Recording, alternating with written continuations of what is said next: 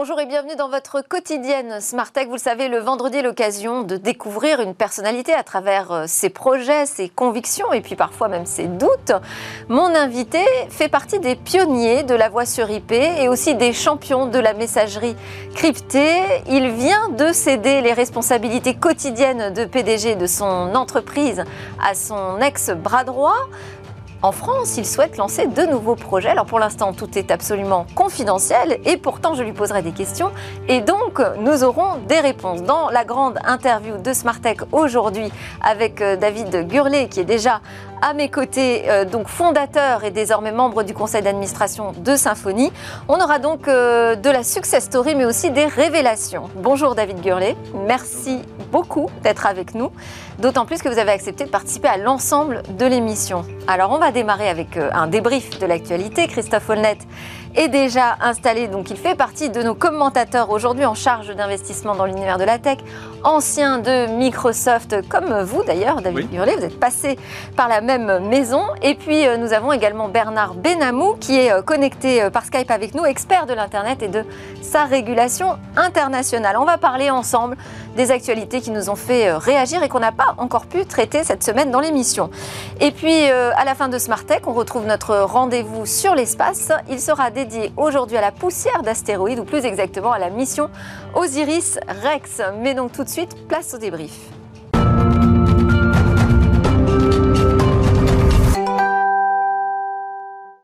À la une du débrief aujourd'hui, euh, la taxe GAFA, mais également un projet géant dans le futur de la santé ou encore euh, une agence contre les manipulations euh, étrangères.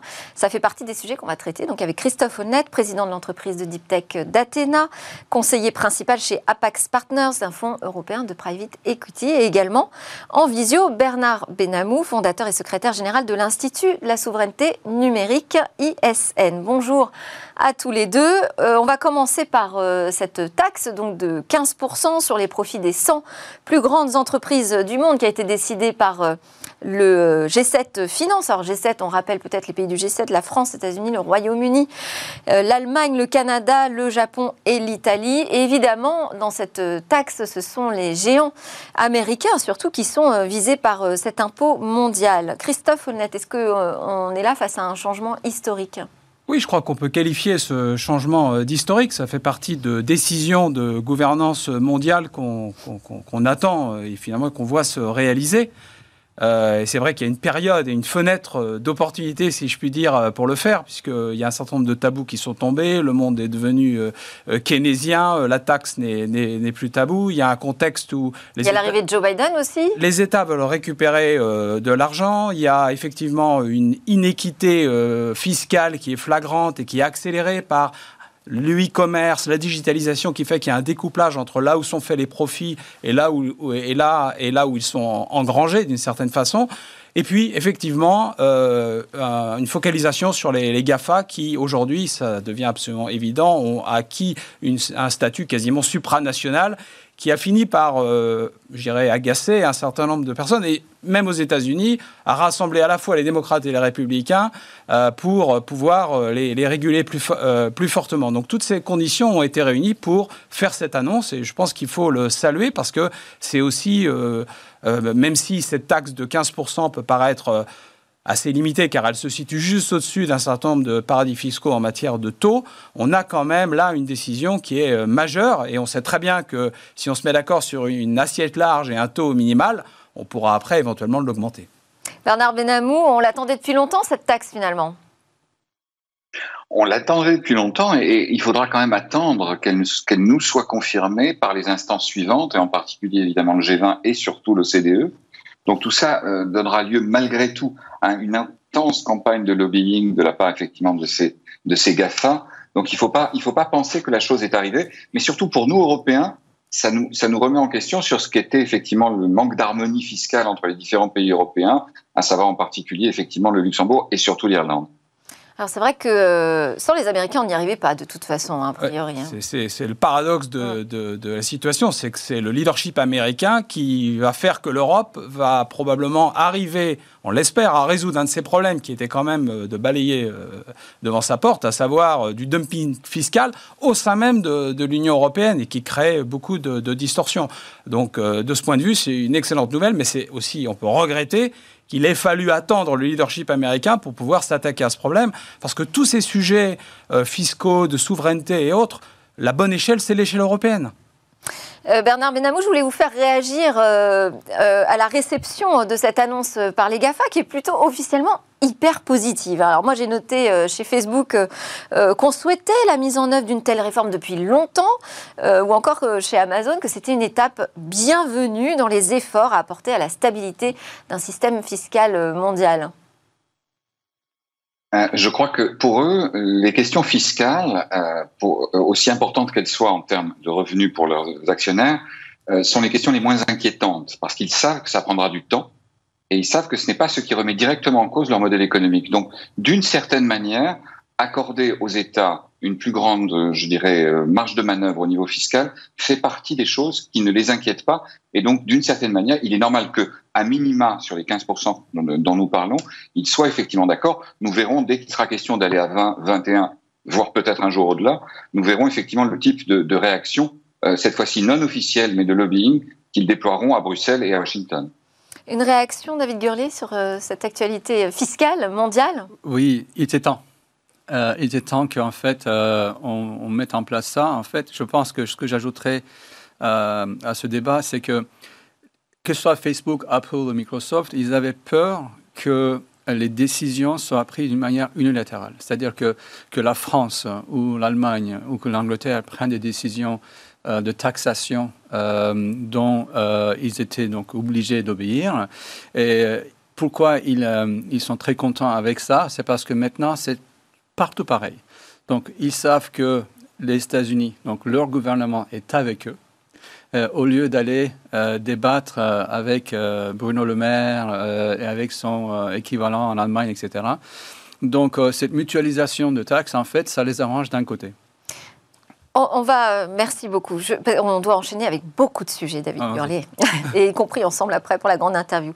Alors, dans l'actualité, on, a aussi en France le secrétaire général de la Défense et de la Sécurité nationale, Stéphane Bouillon, qui a annoncé la création d'une agence nationale de lutte contre les manipulations de l'information en provenance de l'étranger. Alors, ce service, il verra le jour en septembre. Il devrait mobiliser 60 personnes, Bernard Benamou. Euh, bon, l'enjeu, c'est quoi? C'est l'échéance euh, de l'élection présidentielle en France Évidemment, ça nous rappelle effectivement les travaux qui avaient été menés sur la, sur la loi contre les fake news. Alors évidemment, cette agence a déjà fait parler beaucoup d'elle sur le mode est-ce que nous ne sommes pas en train de recréer un ministère de la vérité orwellien? Non, moi je pense effectivement qu'il est nécessaire d'avoir des moyens techniques pour combattre les ingérences étrangères qui se font de plus en plus violentes, y compris même récemment sur la campagne vaccinale, en essayant de déstabiliser les opinions publiques par rapport à ça. La question, c'est effectivement les moyens qu'on lui donnera et surtout, plutôt que de faire, puisque vous le rappeliez, quelque chose en perspective, comme la loi euh, fake news, en perspective effectivement de, de, de l'élection, est-ce qu'on peut mettre en place de vrais dispositifs en amont pour éviter que les, les, modèles économiques toxiques que l'on a pu voir aux États-Unis euh, de, de micro-targeting, donc effectivement de, de, de publicité ciblée, euh, puissent être progressivement moins attractifs pour les acteurs euh, en question. Et ça, c'est la vraie question pour les temps qui viennent. C'est-à-dire, est-ce que l'on peut rester sur ce modèle où on est capable justement de déstabiliser les opinions, de faire euh, euh, développer des, des, théories du complot à l'échelle de, de, pays ou de continents entiers, comme c'est le cas aujourd'hui. Je pense que c'est ça la vraie question qui se posera dans les temps qui viennent. Et, selon vous, il faudrait interdire les publicités ciblées euh, de la part de partis politiques, par exemple? Euh, C'est intéressant parce que Facebook, immédiatement après le 6 janvier, après donc l'invasion du Capitole, avait renoncé à la publicité politique ciblée, donc avait arrêté effectivement de vendre de la publicité politique ciblée, pour la réinstaurer quelques semaines plus tard. Est-ce qu'il faut l'interdire, ce modèle économique? Euh, Je, n'irai pas aussi loin, je dirais il faut le rendre beaucoup moins économiquement et, euh, je dirais euh, oui, économiquement et structurellement attractif pour des sociétés comme Google ou, Facebook, comme Facebook. Et effectivement, pour l'instant, on ne le remet pas en cause. C'est ce que disait Snowden il n'y a pas très longtemps. La question, c'est pas la gestion des données euh, personnelles, c'est comment on les extrait et est-ce qu'on doit les extraire jusque dans ces, dans ces euh, détails les plus, les plus pointus par rapport aux individus pour faire de la publicité. Je rappellerai que Bertelsmann, euh, enfin le patron de Bertelsmann, le groupe allemand de presse, avait dit qu'on pouvait très bien faire de la publicité sans être obligé d'ultra cibler la publicité. Donc oui, je pense qu'il faudra au niveau européen une réaction par rapport à ça. Donc s'attaquer au fond du problème, parce que là, cette agence, pour vous, c'est plutôt une réaction euh, a posteriori, si j'ai bien compris. Christophe Honnête, un mot? Oui, je suis tout à fait d'accord avec le fait que l'analyse doit être faite au niveau européen, là aussi, euh, pour pouvoir, euh, dans l'effort de régulation qui est fait, eh bien, voilà, mettre des garde-fous à ce pouvoir absolument gigantesque qu'ont les acteurs du numérique pour pouvoir éventuellement déstabiliser des États. Donc là, on a une réaction et il faut avoir, en parallèle avoir une approche euh, plus proactive. C'est ce que euh, la Commission européenne fait avec le DSA et le DMA.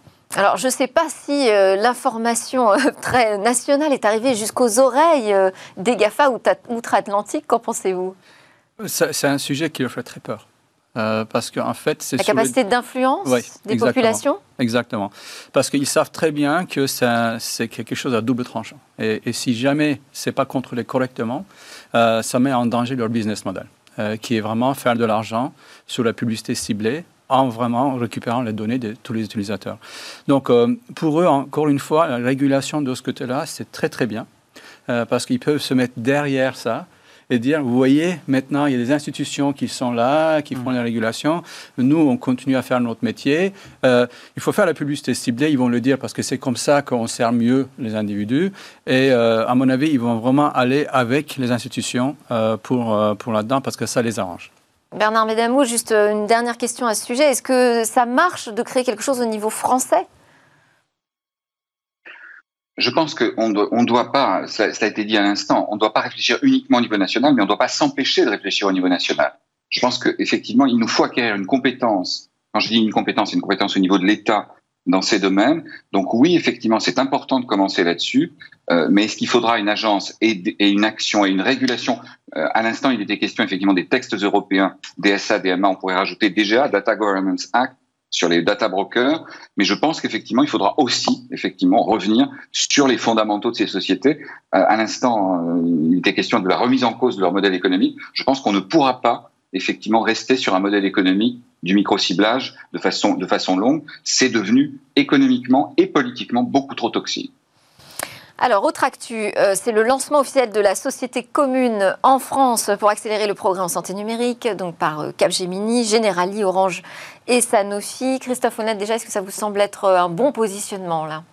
Bah, oui, je crois que c'est un bon signal, puisque la crise sanitaire nous, a clairement montré qu'on avait besoin de, de plus d'innovation en la matière, que cette innovation dans les domaines liés à la santé, la digitalisation des processus euh, médicaux, euh, à la santé en général, eh bien, nécessite aussi un accès à du big data pour pouvoir faire les tests et fonctionner. Donc, vouloir créer un écosystème euh, en France, mais là aussi avec une approche européenne, puisque d'abord ça s'appelle euh, Future for Care, donc euh, déjà le nom est un peu européen, même si les acteurs sont quand même plutôt, plutôt franco-français, ça, ça me paraît une, une bonne approche et, une, et une, une, nécessité. Maintenant, la question que je me pose, c'est quel est le, le, business model de, de, de, cette, de, de cette co-entreprise? Est-ce qu'il s'agit ils disent qu'ils ne vont pas investir dans les startups, donc qu'il s'agit juste d'un incubateur, et on sait qu'un incubateur sans investir, c'est pas rentable.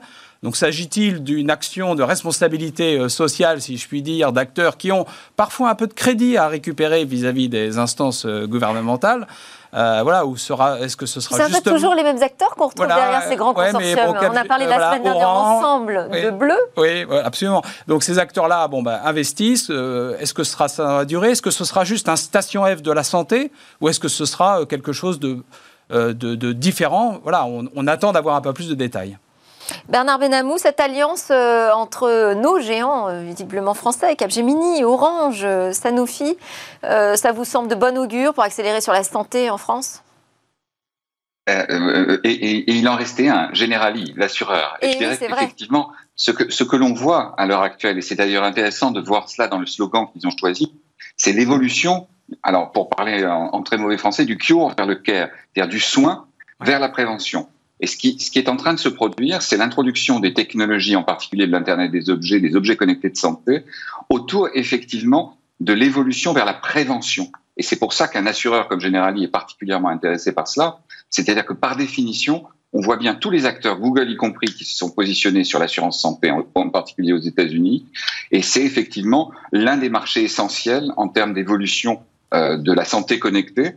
Et, euh, et donc, euh, c'est un point important. La question, c'est est-ce qu'on ne va pas aller vers ce que souhaitent les acteurs américains comme Google, c'est-à-dire l'hyper-individualisation de la santé, c'est-à-dire la couverture individualisée et non plus la couverture mutualisée comme nous, Européens et Français, le connaissons avec notre système depuis la, depuis la Seconde Guerre. Donc c'est vrai que c'est d'un point de vue technologique très intéressant, euh, d'un point de vue sociétal, comme on dit, ça pose des questions nouvelles qu'il faudra évidemment euh, débattre au niveau démocratique pour savoir quel est notre modèle social, quel est notre modèle de couverture sociale avec ces technologies, surtout après la crise Covid qui a justement accentué euh, le, le, le, besoin. Alors il était à l'instant question du fait qu'on utilisait beaucoup le big data.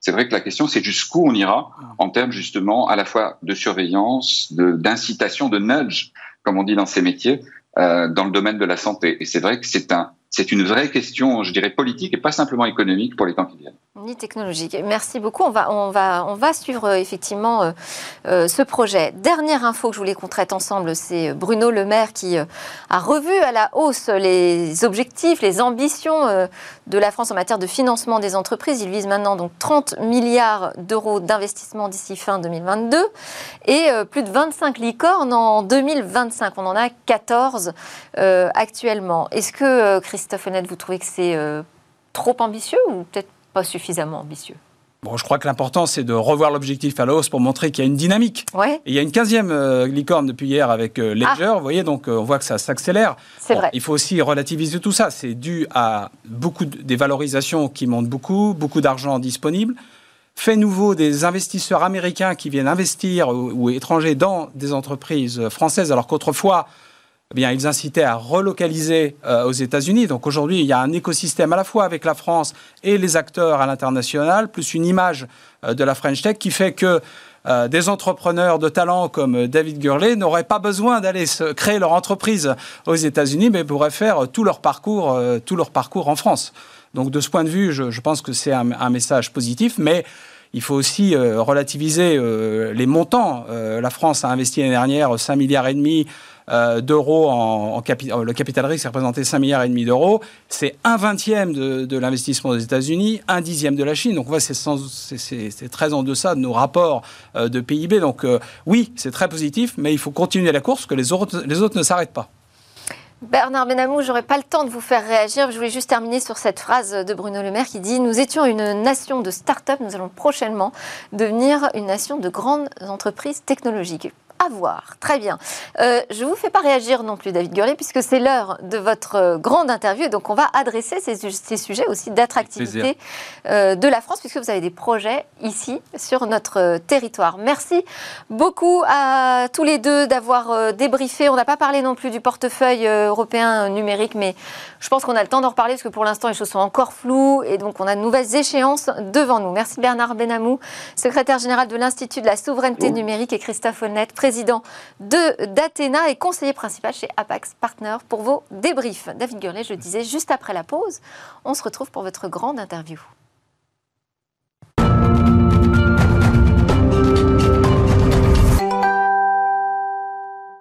Vous regardez bien Smartech et c'est le moment de la grande interview de David Gurley qui a de grandes ambitions ici en France. David Gurley, je rappelle que vous êtes donc le fondateur et jusqu'à récemment, vous étiez le PDG de la FinTech Symphony, spécialiste de la messagerie cryptée valorisé à plus d'un milliard de dollars et donc ayant acquis ce statut de licorne euh, en Silicon Valley. On vous présente comme euh, faisant partie des euh, pionniers de la voix IP, puisque dès le début des années 90, vous créez un système de voice messaging. Oui. Je vais un peu plus vite, j'arrive en 99, vous intégrez Microsoft et dans une interview à Libération, vous dites avoir été l'un des plus proches conseillers de Bill Gates. Moi, ça m'intéresse que vous nous racontiez cette rencontre. Alors, euh, ça s'est passé très vite. Euh, trois semaines chez Microsoft en 99. Euh, Bill, Bill G, comme on dit chez Microsoft, a fait une revue de toutes les technologies de communication sur Internet. Alors, moi, j'avais une petite équipe, j'ai créé un petit démo. Et on est allé dans ces salles de réunion. donc, il y avait un ordinateur avec quelqu'un de l'autre côté, comme là, on a eu précédemment avec Bernard.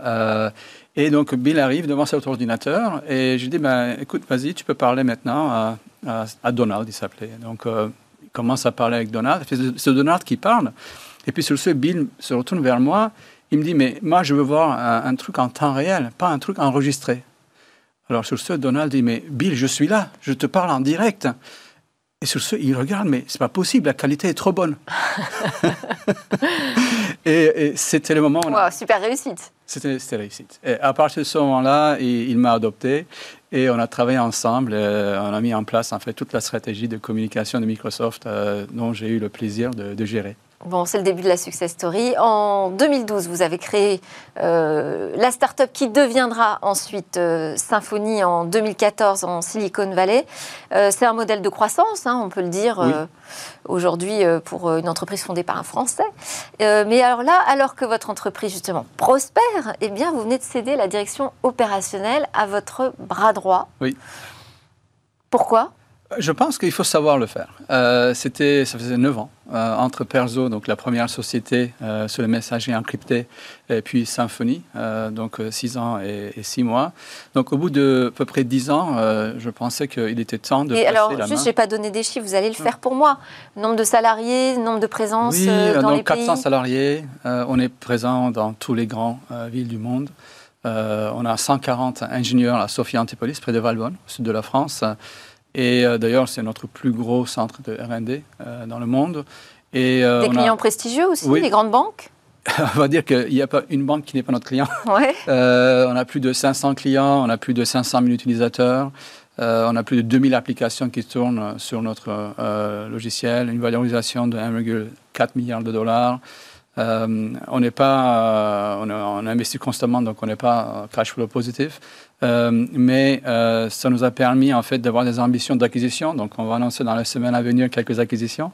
Euh, j'espère avoir le plaisir de vous en parler très bientôt. Et, la société a, fait une croissance fulgurante en 2020. Et, donc j'avais. c'est à ce moment-là que vous décidez qu'il faut quoi partir, lever le pied, J'avais déjà décidé en... il y a trois ans en fait. il y a trois ans, j'avais décidé qu'en 2021, ça serait une période de, de transition. Euh, j'avais déjà des idées, euh, dont j'espère qu'on va en parler aujourd'hui. Bah, j'espère aussi. Euh, et, évidemment, je ne pouvais pas les mettre en place parce qu'il y avait quand même beaucoup de choses à faire. Il fallait recruter une équipe qui allait me succéder. Donc, je me suis mis à l'œuvre et, j'ai recruté une équipe formidable. j'ai recruté mon successeur il y a un an.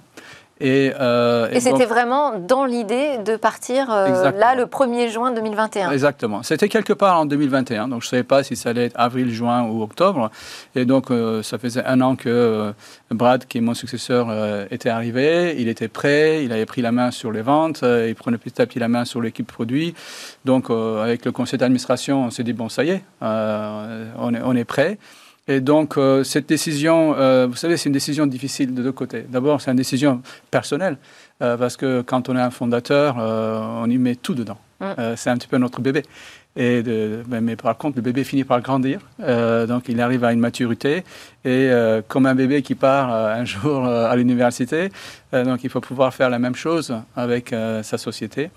Et euh, c'était pas facile. Donc ça m'a pris à peu près un an euh, d'y arriver. Bon, alors avant d'entrer dans le vif du sujet avec euh, la révélation de vos projets, euh, j'ai lu que vous aviez l'oreille d'Emmanuel Macron. Parce que là, si vous êtes ici, là, vous êtes de passage en France, mais enfin, c'est ici que vous avez des ambitions. Oui. Alors ma question, c'est est-ce que vous pensez fournir une technologie pour le gouvernement? On sait qu'il il y a des vrais enjeux de sécurité, par exemple, autour des communications du gouvernement. Est-ce que c'est là qu'on doit vous attendre? Oui et, non, parce que je pense que le sujet, les sujets qui me, qui me passionnent, euh, je pense que ça passionne tous les Français et enfin tous les euh, euh, citoyens du monde.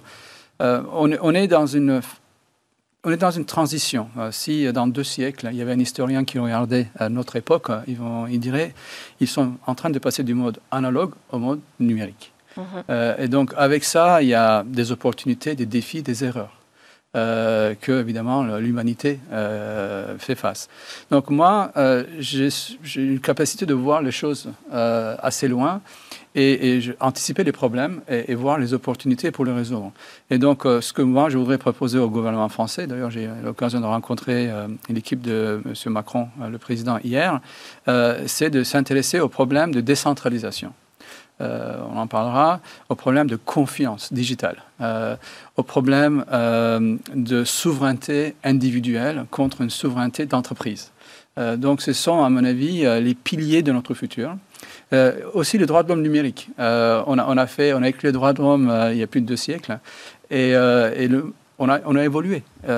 donc il y a des choses aujourd'hui qu'on aimerait bien avoir comme droit vis-à-vis de nos données, vis-à-vis de notre identité, qu'on ne les a plus. Maintenant, ça appartient à des entreprises, à des intérêts privés qui vont parfois à l'encontre, euh, enfin, contre nos intérêts individuels. Donc, ce sont ces sujets-là euh, que je voudrais proposer, euh, en fait, au gouvernement français, dans la mesure où je pense que la France a cette réputation de toujours se mettre du côté de l'individu, du droit de l'individu, par rapport, on va dire, au droit purement capitaliste d'une société. Et, et, on est très bien respecté dans le monde pour ça. C'est un petit peu ce qu'on attend de la France, ce qu'on attend du gouvernement français, des citoyens français.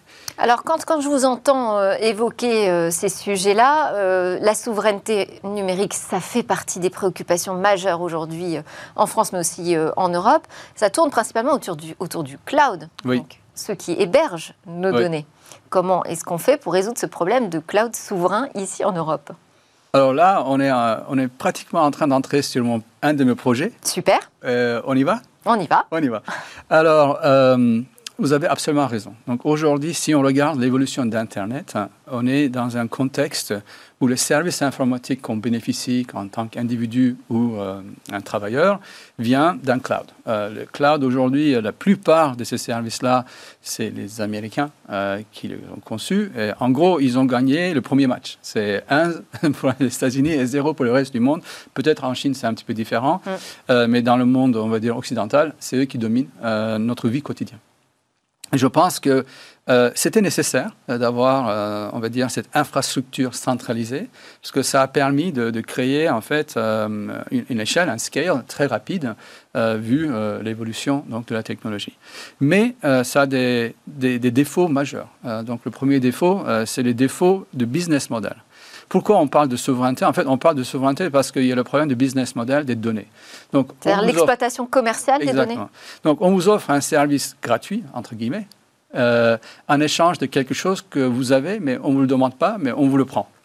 Euh, donc, euh, à partir de là, vous avez du coup perdu la souveraineté de, de, votre, on va dire, donnée digitale, de votre identité digitale et vos actions aussi sur Internet.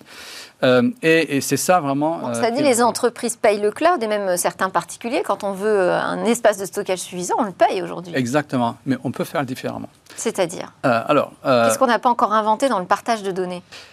Et c'est vraiment ça que je voudrais, euh, sur, ça que je voudrais innover.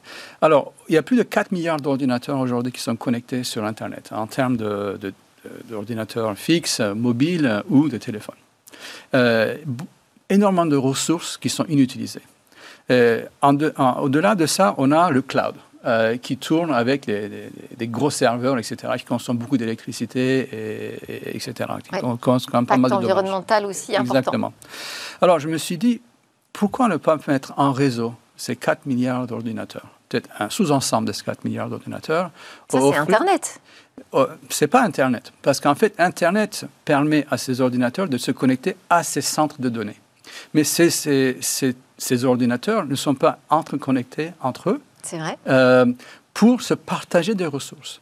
Donc, euh, vous avez des ressources de disque dur, vous avez des ressources de de CPU, ce qu'on appelle processing. Et euh, si on pouvait mettre une technologie qui permettrait de mutualiser tout ça et ensuite d'offrir des services au-dessus de ça. Donc, euh, la première idée que j'ai, c'est d'offrir, en fait, en utilisant deux technologies euh, qui existent, qui s'appellent peer-to-peer technology mm-hmm. et blockchain, la possibilité de partager une partie de son disque dur pour un réseau donné, en échange, récupérer dans ce réseau-là de l'espace disque pour enregistrer les données les plus précieuses, mais d'une manière confidentielle. ou c'est vous qui détenez, détenez, les données, ou c'est encrypté, et personne ne peut aller exploiter parce que ça n'appartient à personne d'autre que vous. Donc c'est le modèle euh, du peer-to-peer qu'on a connu autour du partage de fichiers au début de musique, puis de films. Euh, c'est ce modèle-là, euh, donc avec des échanges sécurisés par la blockchain. Moi, ça me fait penser aussi aux crypto-monnaies. Oui. Donc c'est nécessaire d'avoir quelqu'un pour organiser ça C'est presque la question que j'ai envie de vous poser finalement, puisque c'est un, si c'est un système qui repose sur la distribution. Mhm. chaque internaute est maître de ce réseau. Est-ce qu'on a besoin d'un fournisseur de cloud? Non, Justement pas. On a besoin d'une technologie, on va dire, on a besoin d'une recette euh, pour mettre les choses ensemble. Ben, il faut bien les assembler. C'est un petit peu comme un cuisinier euh, qui va utiliser les ingrédients, les meilleurs ingrédients pour faire euh, un plat délicieux. donc c'est ce que moi je voudrais faire. la société va s'appeler Hive euh, au sens S1, euh, donc euh, qui représente un petit peu H-I-V-E, donc ce sera le nom. Voilà, le nom, exactement. Le réseau qui s'appellera HiveNet, parce qu'il faut le créer. Et les individus, ensuite, c'est eux qui vont détenir les clés de participation et les clés de partage. donc l'idée, une fois qu'on a créé ce réseau, on commence à partager ces données d'une manière sécurisée et aussi stocker ces données d'une manière sécurisée et de pouvoir ensuite exploiter l'ensemble des ressources informatiques euh, pour les entreprises. Parce que les entreprises ont besoin de faire les simulations, euh, ont besoin de faire de, euh, de processing, par exemple, euh, lorsque Disney fait un film digital et qu'ensuite il faut faire ce qu'on appelle de rendering, ça leur prend parfois plusieurs semaines de, de processing pour qu'on puisse aller voir ce film dans les salles de cinéma. Donc ça demande énormément de puissance, de calcul. Et donc il y aura un réseau entreprise et un réseau particulier? En fait, le réseau particulier va être loué aux entreprises. Euh, donc, euh, lorsque vous allez chez vous et que vous allez vous coucher, vos ordinateurs, ben, ils peuvent travailler pour vous. Euh, ils vont pouvoir partager sur leur réseau leurs assets avec les entreprises qui veulent les utiliser. Pendant ceci, vous, vous allez gagner un petit peu d'argent en partageant ces ressources-là. Et les entreprises, eux, ben, ils vont pouvoir utiliser pas seulement ce qui existe dans le cloud, mais des millions de CPU euh, qui seront en fait collectés dans ce réseau-là afin de faire leurs calculs, afin d'économiser en fait, économiser de l'argent et de le faire d'une manière plus rapide. Donc, euh, et aujourd'hui, technologiquement, on sait faire ça, rassembler ces 4 milliards euh, d'ordinateurs pour faire des transferts aussi importants que ceux qu'on voit aujourd'hui et qui sont gérés sur des data centers pas, pas à cette échelle. Euh, on, est, on est dans les, on va dire, jusqu'à 50 millions d'ordinateurs. Euh, comment on, passe à l'échelle de 4 millions euh, Ça va être du deep tech. On va, on va devoir travailler très dur. donc aujourd'hui, le blockchain a des limites de performance. donc il faut innover de ce côté-là. Donc l'investissement en technologie, et je pense justement, c'est ben, le socle pour la France, parce qu'on a quand même des, talents fabuleux ici. On a des mathématiciens, on a des cryptologues, on a des ingénieurs, et, et mettre tous cette équipe ensemble pour résoudre ces problèmes-là euh, vont être, euh, euh, à mon avis, un défi, mais un défi qu'il faut absolument soulever. Parce que pour moi, si on arrive à, réussir à créer ce réseau-là, c'est l'Europe qui va gagner le deuxième round de ce match sur Internet. parce qu'en fait, les créateurs d'Internet, si on, revient sur Internet, le DARPA, donc les années 70 et 80, n'ont jamais voulu créer un système centralisé. Internet, ça veut dire quoi? C'est Connected Networks. Hmm. Euh, donc, ils ont toujours pensé que les réseaux devraient être fédérés et, le pouvoir distribué. Et donc, euh, on est revenu euh, d'une manière, je ne sais pas comment. On a transformé la gouvernance d'Internet. Voilà, on a complètement transformé à une, centralisation. Et je pense que c'est le moment de redécentraliser et d'aller aux sources d'Internet et donc distribuer le pouvoir ben, à ceux qui l'utilisent euh, et les investissements s'élèveraient à combien et quelles seraient les échéances Alors, euh, on devrait arriver à un produit euh, au bout de deux ans et demi, trois ans, donc c'est à peu près le temps que je prévois, pour un investissement d'environ 10 millions d'euros initial. Et euh, donc, je suis en discussion avec euh, différents fonds d'investissement à, ce sujet-là. Et ça, ça va nous permettre de valider la solution euh, pour les individus. On va, commencer par les individus. On va leur donner une alternative à Dropbox, une alternative à leur Google Drive. Ils vont pouvoir. Et ce sera HiveNet, ce sera gratuit? Oui, ça sera gratuit. Absolument. Donc c'est de la ressource informatique que l'on donne en échange et non plus nos données, si j'ai bien Exactement. Donc on va faire le partage donc de nos ressources et l'économie de partage, c'est un petit peu ce qu'on fait avec. Parce que ça existe déjà, oui, sur des projets de recherche aujourd'hui. exactement. Il y a eu pas mal d'efforts. On ne commence pas euh, à partir de zéro. Euh, donc, les technologies existent. Vous avez parlé de partage de musique. Euh, est-ce que vous connaissez, par exemple, BitTorrent? Oui, bien sûr. Oui, donc BitTorrent, c'est quand même une technologie qui, est, qui existe depuis plus de 20 ans, mm. donc qui, est, qui, a, qui, a, mûri et qui est capable de, de, faire partager des fichiers de taille très, très grande qu'en fait, on ne peut pas faire autrement. donc, on va utiliser tout ça, mais on va les assembler différemment.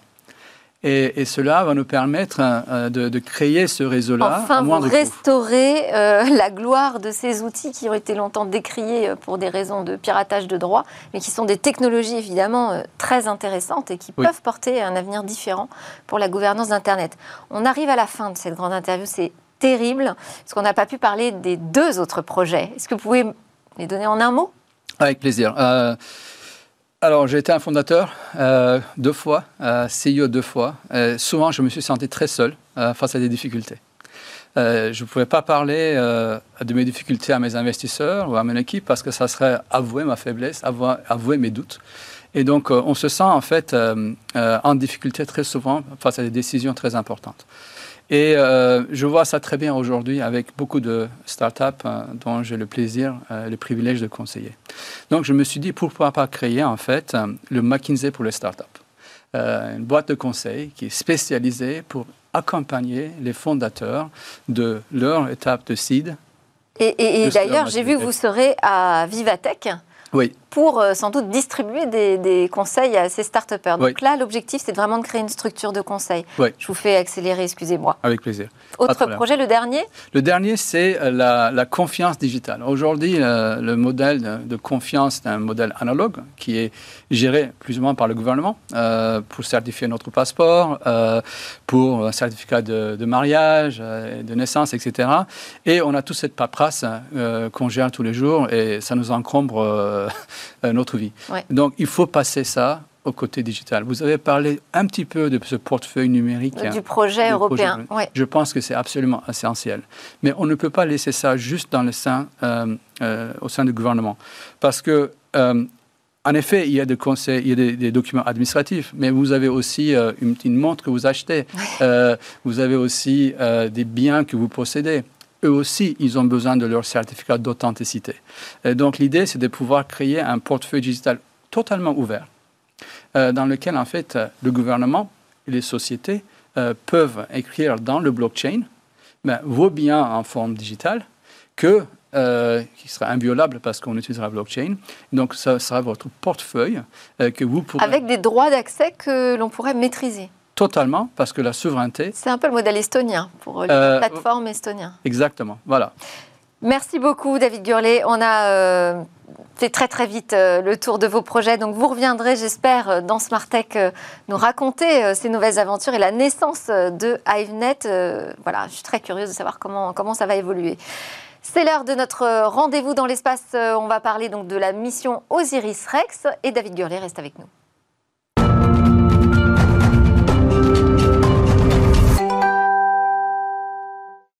Et c'est le moment de notre rendez-vous dans l'espace avec Cécilia Sévry. J'étais en train de chercher. Cécilia, on va parler d'astéroïdes, c'est ça? Oui, on va parler d'astéroïdes aujourd'hui parce que la NASA est allée à la rencontre d'un astéroïde, l'astéroïde Bennu, qui est tous les six ans à peu près à 300 millions de kilomètres de la Terre. Alors on a envoyé une sonde le rencontrer et aller récupérer un petit peu de poussière sur ce sol euh, d'astéroïdes. Et aujourd'hui, une cargaison d'échantillons a entamé enfin son retour vers la Terre. Elle voyage à bord de la sonde Osiris-Rex et son retour est prévu en 2023. Ce sera l'aboutissement d'une mission de presque 7 ans. Et surtout, cette poussière, elle va nous apporter les informations inestimables sur la formation du système solaire de notre planète et des astéroïdes. Et comment justement des astéroïdes peuvent apporter ces réponses à nos questions? Mais En fait, les astéroïdes, ce sont des restes de formation de planètes. Euh, ils ont été formés à peu près au même moment que la formation du système solaire. C'est là que ça nous intéresse parce que les étudier, c'est étudier la composition à la naissance du système solaire et des planètes qui l'accompagnent, de sa famille de planètes dont la Terre, évidemment. Alors pour ça, l'astéroïde Bennu, c'est un excellent candidat. C'est un mélange euh, solide de matière organique et les premiers éléments constitutifs du système solaire, donc aussi de la Terre, se retrouvent à l'intérieur. En fait, c'est une véritable capsule temporelle puisque dans l'espace, euh, tout est figé et donc aller l'observer, c'est comme aller observer ce qui s'est passé au moment de la création du système solaire. Donc la NASA a envoyé cette mission, la mission Osiris avec la sonde du même nom, une mission qui a pour but d'aller observer, récolter un échantillon et ramener cet échantillon sur Terre. Euh, elle n'en finit pas hein, déjà de contribuer aux réponses scientifiques qu'on attendait.